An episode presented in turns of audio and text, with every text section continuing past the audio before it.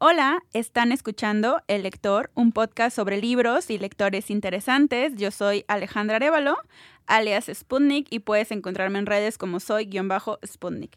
Este podcast es patrocinado por Bookmate, una aplicación que te permite leer, escuchar y comentar millones de libros en tus dispositivos móviles por solo 79 pesos al mes. Encontrarás en la descripción un código promocional para probar Bookmate gratis.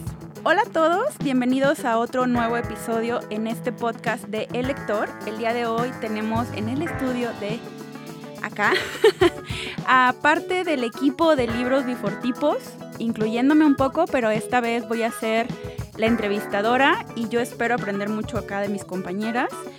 Bienvenidas chicas, ¿cómo están? Hola. Muy bien, muy, muy, muy contenta de estar aquí, Ale, gracias por invitarnos. Muchísimas gracias por aceptar la invitación. La verdad es que pensé en este podcast con ustedes porque sentí que muchas de las personas que nos escuchan, que justo están buscando qué leer y cómo compartir lo que leen, les iba a servir mucho los consejos que ustedes han hecho respecto a esta comunidad tan grande que han crecido de libros bifortipos. Si ustedes no conocen a esta colectiva de libros bifortipos, es una comunidad lectora que apareció en escena hace ya casi cuatro años, más de cuatro años, conformada por 13 mujeres que han logrado incentivar la lectura de escritoras y crear una red de más de 10.000 lectoras y lectores en muchas partes del mundo, diría. Y bueno, desde sus redes sociales, Twitter, Facebook, Instagram y YouTube, proponen una lectura al mes y al final organizan un video para comentarla. Entonces, le decía que en el estudio tenemos, aparte de este equipo, que es Abril G. Carrera y Raquel González Franco, que nos contarán más sobre cómo han logrado hacer crecer esta comunidad y hacia dónde creen ellas que va el futuro de lectoras y lectores en México y el mundo. Eh, muchas de las personas que nos escuchan quizás no saben o no conocen o están conociendo por primera vez a Libros Bifortipos en este episodio. Entonces a mí me gustaría que, nos contaran o que les contaran cómo nació Libros Bifortipos. Bueno, Libros Bifortipos empezó a partir de, yo diría que de, de Booktube porque eh, la, 12 de las 13 integrantes de la colectiva eh, hacemos videos en Booktube.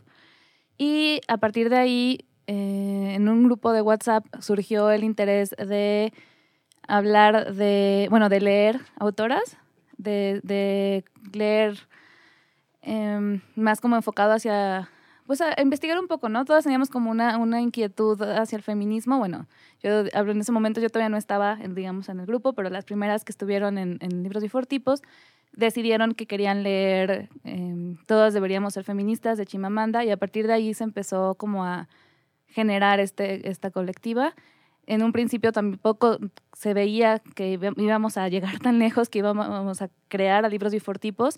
El nombre surgió a partir también como de un chiste del juego de palabras de, en inglés, que es muy misógino, que es el de Rose Before House.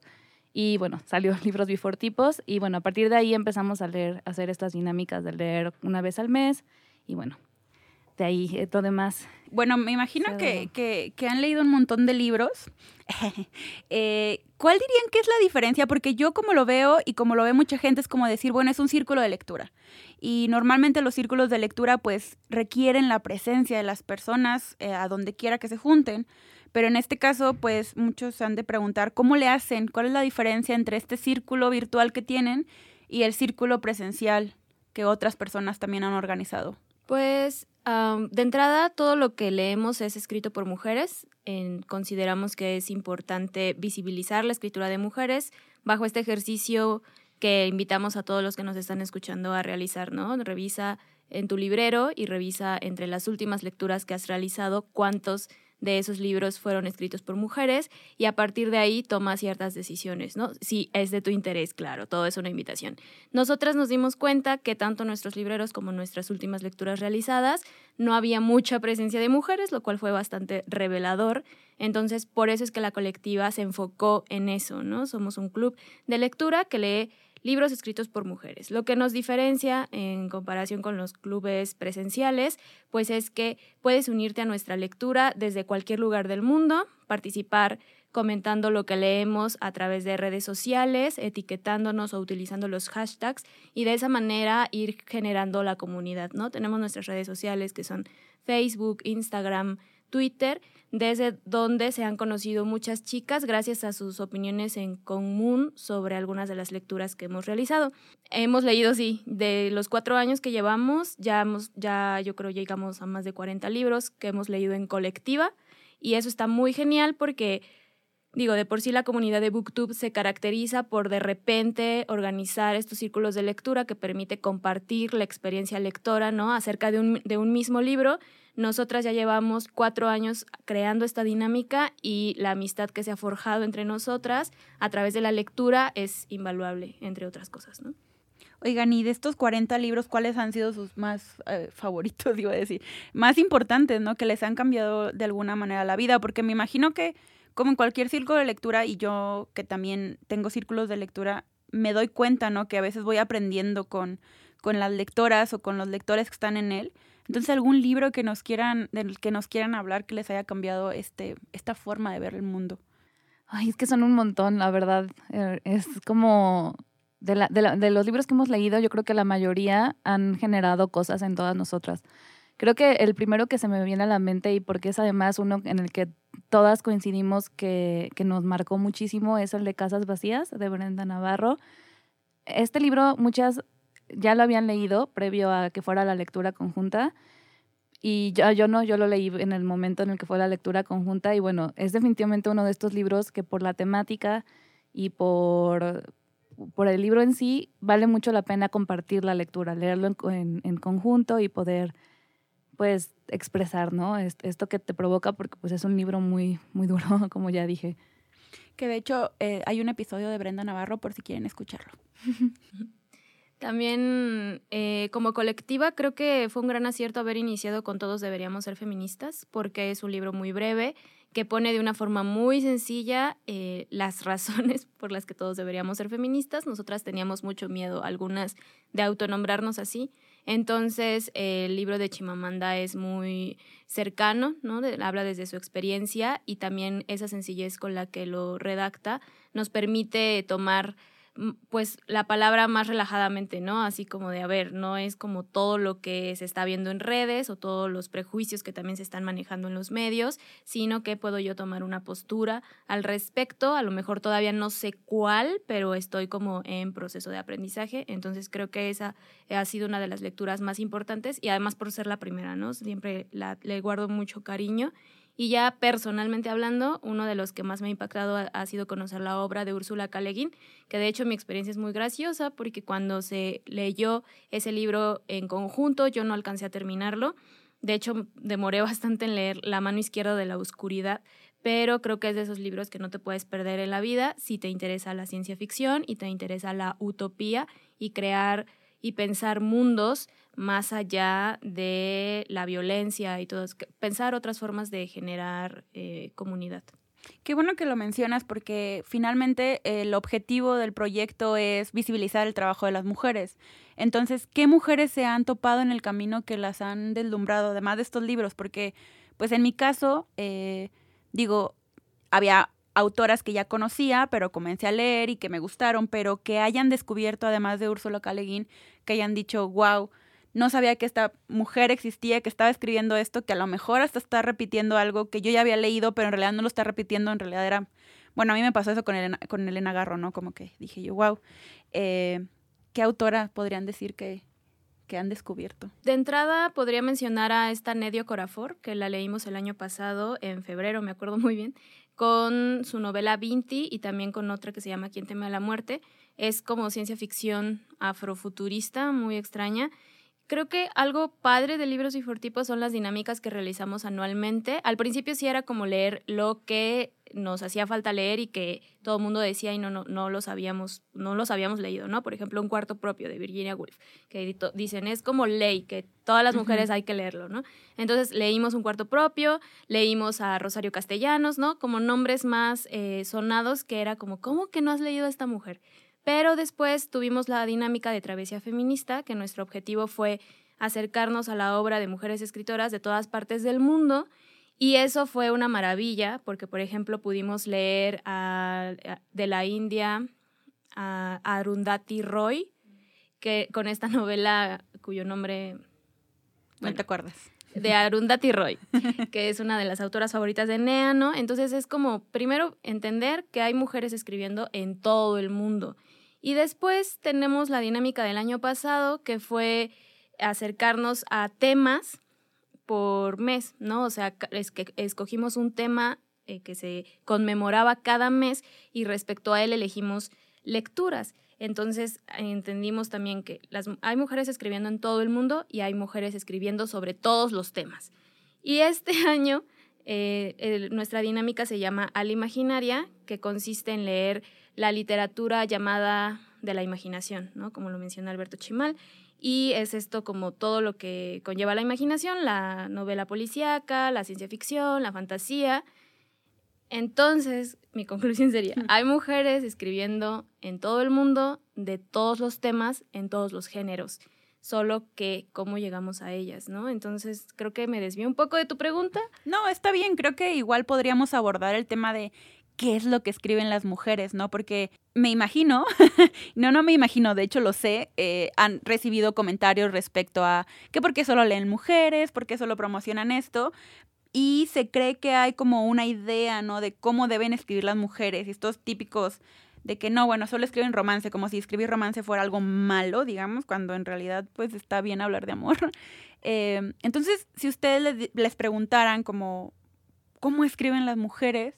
Y tengan que resolver esta pregunta que de seguro mucha gente la tiene, ¿cuál dirían que es la forma en que escriben las mujeres? Ay, es que hay muchas formas. Para empezar, justo por lo que decía ahorita Abril, eh, rápidamente nada más para contestar tu pregunta pasada. En mi caso es el Volver a casa de Yagi Asi, que eh, pues también nunca había leído una autora em, de, pues, del continente africano, igual y sí, pero más bien como este, afro, afroamericanas, o que tienen pues la ascendencia, pero no tal cual de ahí. Y yo creo que de muchas formas. Lo que sí hay como mucho en común, es como muy desde, desde la experiencia. No sé, creo que hay como esta, esta sensación es muy diferente leer a mujeres, creo, es algo que yo he descubierto, como que la, la, sensación que a mí me deja, a pesar de que los temas sean muy, muy diferentes y que sean los géneros muy, muy diferentes, creo que hay como una sensación como de, de identificación, ¿no? De cómo es, esto yo lo estoy entendiendo de una manera distinta. No sé si... No, creo que sí. O sea, a mí también me ha tocado, ¿no? Como leer libros de mujeres que la verdad me hacía falta, ¿no? Como que siempre tenemos estos esquemas de, de siempre pongo el ejemplo de Madame Bovary o de Ana Karenina, ¿no? Que son mujeres, personajes femeninos que dicen que son muy bien construidos, pero curiosamente terminan suicidados, ¿no? Y le digo suicidados porque pues es el narrador, bueno, el escritor que decide suicidarlas. Entonces, no sé, no sé si hay exactamente una diferencia entre la escritura de mujeres y la escritura de hombres.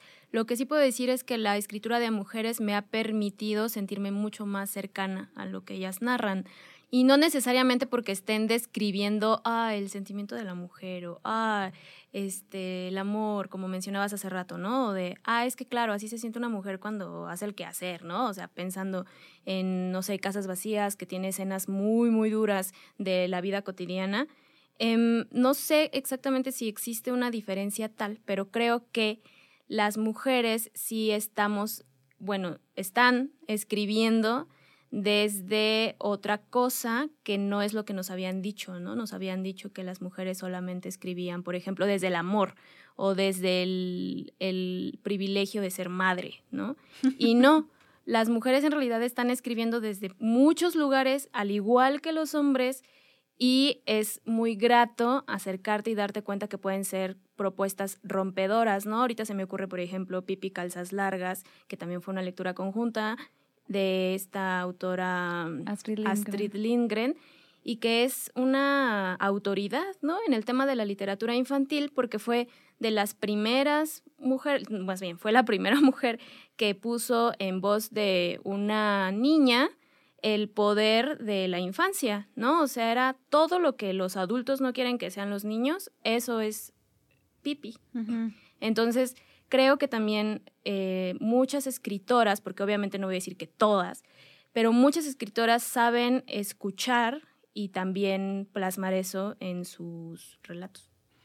Oigan, y ahorita hablan de muchas escritoras, y si hay escritoras en todas partes del mundo porque mucho tiempo nos dijeron, ay, es que las mujeres no ganan premios o es que no se publican porque no escriben, lo cual no es cierto, solo que tiene menos difusión.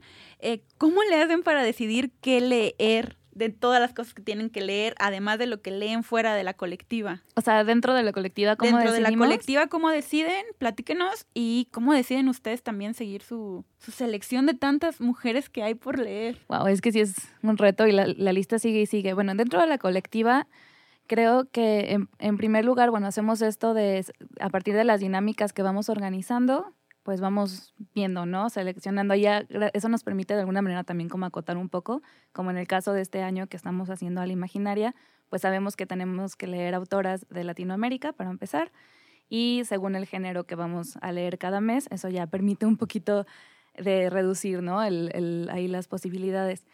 Ahora, que eso no significa que se haga fácil, ¿no? La cosa. Creo que ha sido a partir de unas recomendaciones que ya nos han hecho previamente, Dos, libros que nosotras también ya habíamos escuchado hablar de y se nos antojan y bueno, lo ponemos como en la mesa común y pues se realiza ahí la votación y vamos si se nos antoja o no. Y bueno, esa es como la dinámica, ¿no? Más o menos dentro. Sí es como un reto, pero creo que hasta ahorita no ha habido así de este problema de, no, es que yo no quiero leer eso. Y, ¿no? y además también está padre porque pues somos 13 morras, ¿no? Y las 13 somos lectoras. A las 13 nos gusta mucho leer, esa es una realidad. De hecho, nos conocimos gracias a los libros. Considerando eso, varias de nosotras tenemos nuestros proyectos en YouTube, y digo varias porque algunas ya están creando otro tipo de contenido que no es necesariamente en YouTube. Y pues además tenemos intereses distintos, ¿no? Entonces, por ejemplo, ahora que es Al Imaginaria, en novela negra o en ciencia ficción, pues ya vamos de Jimena, pues ella ha leído mucha ciencia ficción, ¿qué nos recomiendas, no? Entonces, creo que también ha sido un ejercicio de respetar nuestras autoridades en el tema, o sea, entre nosotras nos admiramos y respetamos mucho según nuestra trayectoria lectora. Y por ejemplo, yo no iría a pedirle una recomendación de manga a Alejandra, ¿no? Iría con Raquel y con Nea, porque sé que ellas tienen las mejores recomendaciones y, y lo avalan sus, su blog y su canal y todo eso. Entonces, eso también ha permitido, ha permitido la pluralidad de las propuestas dentro de la colectiva y es divertido porque además nos vamos eh, dividiendo. Creo que una ventaja de que seamos 13 es que, por ejemplo, si no está en tus tiempos, pues no estás obligada a leer los 10 libros que vamos a leer este año, ¿no? Si no vas acomodando tus tiempos. Es un está bien padre. Para los que sean Virgo o TOC, les va a encantar la forma en la que nos organizamos, la verdad. Me gusta mucho que hablemos de esta pluralidad de ideas, de gustos y de opiniones. Eh, ¿Han tenido siempre esta experiencia o más bien han tenido siempre esta idea de así es como se comparte la lectura o de en estos años ha cambiado su forma de leer y de compartir libros. Si es así, pues me gustaría que, que lo platicaran. Sí, completamente ha cambiado. Soy una hija de la academia, estudié letras clásicas en la UNAM, eh, crecí con esta idea de que es mejor leer clásicos, bla, bla, bla, todo lo que ya sabemos, ¿no? Obviamente, entrar a la dinámica de Internet y compartir lecturas a través de la red sí te abre el mundo a otras posibilidades, ¿no? O sea, de entrada te enteras que los clásicos no es lo único que hay y que no tiene nada de malo leer otras cosas que no sean clásicos, ¿no? Yo, yo, yo vivía con el terror, así de, ay, que nadie se entere que leía a John Green, ¿no?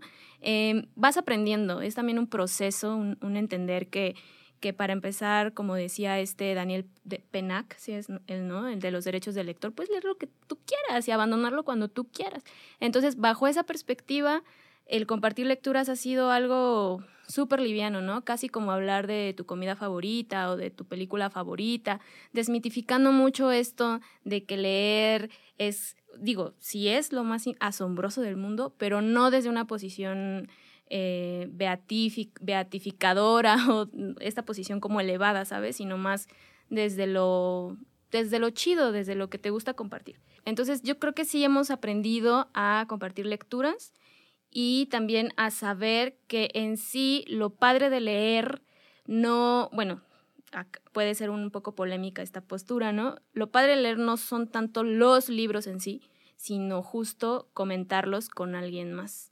¿No? ¿De qué te serviría haber leído un libro si no le vas a decir a nadie qué te pareció? Eso sería yo lo que podría decir. Claro que no estás obligado a hablar de todo lo que lees, pero siempre hay libros que demandan un compartir, ¿no? Además está bien padre justo porque cuando empiezas a compartir espacios, ya sea reales o virtuales, con gente que lee, se va ampliando muchísimo em, como esta, estas opciones, ¿no? Al, yo cuando estaba chiquita toda la vida me ha gustado leer, leía pues lo que me iba llegando. Y ahora conozco nuevas, nuevos autoras, nuevas cosas que nunca se me hubiera ocurrido leer gracias a esto, compartirlo. Y también puedes ver otras perspectivas, ¿no? Puedes redescubrir el texto que ya conoces, pero desde la mirada de otras personas, ¿no? Creo que eso ha sido lo más padre de, de tener este, estos tipos de espacios. Sí, recuerdo que en algún momento cuando recién iniciamos este podcast, había gente que decía, bueno, es que no hay un lector perfecto, que justo es lo que este podcast propone, ¿no? Que hay diferentes lectores y diferentes formas de leer que van desde quienes leen solo clásicos, que normalmente son puros hombres, o sea, digámoslo como es, a quienes tratan de diversificar su lectura, leer literatura infantil juvenil, ciencia ficción, terror, detectives, etcétera. Entonces, creo que el Internet también le ha dado esa posibilidad a, las lectoras y a los lectores de ampliar esto, ¿no? Entonces, está muy padre que esta sea como la herramienta más importante de libros bifortipos y también de ustedes como creadoras de contenido. Entonces, ¿cuáles dirían para quienes nos escuchan? ¿Cuáles serían esos consejos que ustedes darían para quienes quieran crear ese tipo de contenido? Porque Abril decía algo muy importante de que de qué sirve leer si no lo vas a compartir, ¿no? O sea, y yo estoy de acuerdo porque toda mi vida me dijeron que la lectura era un acto solitario y de repente me di cuenta que compartirlo estaba más chido. Y irte a la cama con unos mensajes con tus amigas de que no manches este libro, o ponerlo en Twitter, o ponerlo en Facebook, o grabar un audio, lo que sea. Entonces, ¿cuáles serían sus consejos para quienes quieran buscar con quién compartir estos libros y sientan que están solitos en el mundo y quieran compartirlos? Pues que empiecen a hacerlo, ¿no? Que empiecen a hablar de ellos en, internet, que empiecen a compartir sus opiniones y demás, y buscando también otras personas que lo hacen, ¿no? Y que se atrevan. Creo que al principio da miedo o pena, sobre todo pensar esta idea de, ay, es que, ¿qué tal si estoy, lo que estoy diciendo es muy tonto o es muy, o está mal, ¿no? ¿Qué tal que lo entendí mal? Y no, en realidad pues es tu interpretación, es lo que tú piensas y es muy válido que tú compartas esto y también obviamente que estés abierto abierte, abierta, abierta a las, a, la, a, las opiniones de los demás, ¿no? A escucharlo y pues que también eso te vaya como alimentando. Láncense, amigos. Es más fácil si son signos de juego. sí, pues, pues yo creo que las redes sociales son una cosa muy interesante una recomendación un poco jalada de los pelos sería pon en Twitter el título de un libro que te interese, ve quién ha dicho cosas sobre él y respóndele, ¿no? Igual así conocimos, bueno, así yo conocí a Alejandra, por ejemplo, en YouTube. Tecleé algo sobre los clásicos, me salió un video de Ale, me cayó bien, le comenté su video y luego ya lo demás es historia, ¿no? Y creo que es súper genial cómo nuestra colectiva se conformó de esa manera, ¿no? Vi un video de Alaide, de Pato, de Ati, me cayeron bien, lo que decían me parecía sensato según mis ideas, todo eso, y les comenté y después armamos un grupo de WhatsApp y ahora ya está esto, ¿no? Creo que es mucho más sencillo ahora generar este tipo de amistades porque no estás pensando de que puede, o sea, sí es peligroso el Internet, pero siempre damos estos saltos de fe, entonces me parece importante justo que la gente sepa que tú los apoyas o que coincides en ideas o que no coincides con sus ideas, ¿no? De la forma más respetuosa posible, porque si no eres un troll y no me caes bien. pues sí, yo también creo que ese consejo daría, ¿no? Como aventarte a buscar, porque, ajá, el Internet a veces puede ser tenebroso, pero también a veces puede tener estos beneficios de conseguirte amistades y darte cuenta que pues, no eres el único que leíste ese libro. Probablemente hay más y por eso está publicado y por eso sacaron varias impresiones.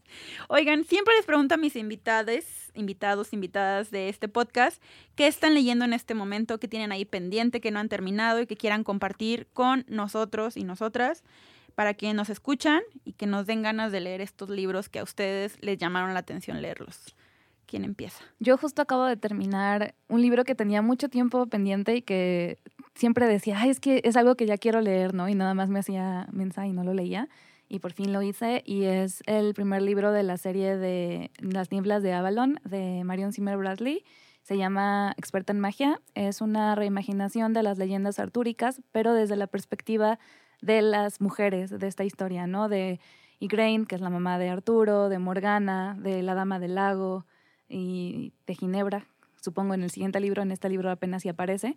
Entonces, bueno, ese es uno que acabo de terminar y ahorita empecé ya, me adelanté con la lectura conjunta de libros y fortipos del mes que entra, que también es un libro de fantasía, de hecho es mi género favorito, es el de Los días del venado de Liliana Bodoc. ¿De qué va? Es también, bueno, es de fantasía y es una historia como muy inspirada en los pueblos originarios de América y justo en la conquista, ¿no? Entonces habla justo como de la llegada de estos colonizadores, que en el libro es el, el hijo de la muerte, Masallanes. Está bien chido. Yo estoy leyendo La isla del naranjo asombroso de Mónica Rodríguez, que está editado por El Naranjo. Mónica Rodríguez es una escritora española muy respetada en España por su trayectoria dentro de la literatura infantil y juvenil, y yo apenas la conocí el año pasado porque leí otro libro de ella muy bueno que se llama Un gorrión en mis manos y que aborda una temática lésbica que llevada a los jóvenes a mí me parece sensacional, además que su escritura es muy elegante, muy poética, no sé, me encanta Mónica Rodríguez, se las recomiendo mucho. Estoy leyendo eso y próximamente leeré Los días del venado también, porque ya saben, compromiso así, libros bifortipos. Y compromiso chido, ¿sabes? En ningún momento he sentido cuando nos, cuando nos corresponde leer el libro del mes, no siento así de, ay, no, ahora me toca leer esto, ¿no? Siempre ha sido como desde lo desde el gusto, ¿no? Por algo seguimos acá. Bueno, de mi parte, yo, ya saben que yo siempre les recomiendo cosas por acá. Eh, Libros Bifortipos tiene una cuenta en Bookmate donde hace selecciones de libros de escritoras. Entonces, si en algún momento te sentiste eh, interpelado porque dijimos que no leías autoras y te diste cuenta que efectivamente casi no lo hacías, pues ellas tienen una selección de estanterías de muchos tipos, desde romance, terror, eh, maternidad, todo lo que te imagines de diferentes autoras muy diversas que puedes encontrar ahí sus selecciones que te recomiendan. Entonces, esa es la recomendación que yo les quiero dar. Eh, ¿Dónde podemos encontrar libros bifortipos y dónde los podemos encontrar a ustedes? Bueno, libros bifortipos, como ya dijimos, estamos en Twitter, en Facebook y en Instagram como arroba libros bifortipos.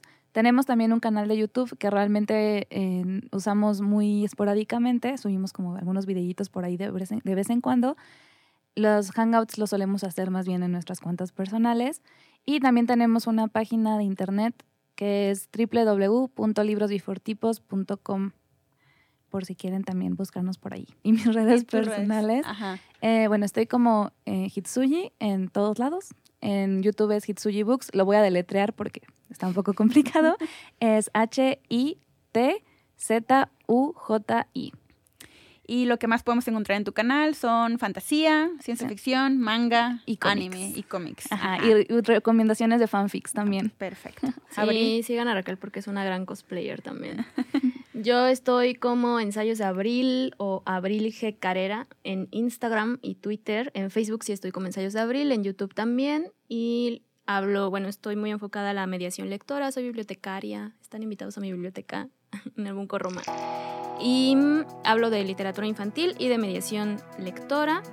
Y bueno, pues también la invitación a que se den una vuelta a las redes sociales de la colectiva para que conozcan a las otras 10 morras, porque estamos tres aquí, entonces todas hacen contenido excelente, enfocadas en cosas distintas Sí, sobre todo si quieren ver qué leer, siempre es bueno, pues hace rato preguntaban, pero cómo, cómo no sentirte solito, pues puedes buscar estas opciones en internet de compartir libros, ahí siempre estamos compartiendo libros y bueno, este podcast donde pues ya aquí estamos platicando de más libros. Y pues nada, muchísimas gracias chicas por compartir este, sus experiencias conmigo, por, por hablar de la colectiva, por hablar de lo que hacen como lectoras y promotoras de lectura. Pues nada más darte las gracias. Sí, gracias y bueno, pues muchas gracias a ustedes también por escucharnos. Nos vemos en un siguiente episodio. Yo soy Alejandra y esto es El Lector. Hasta luego.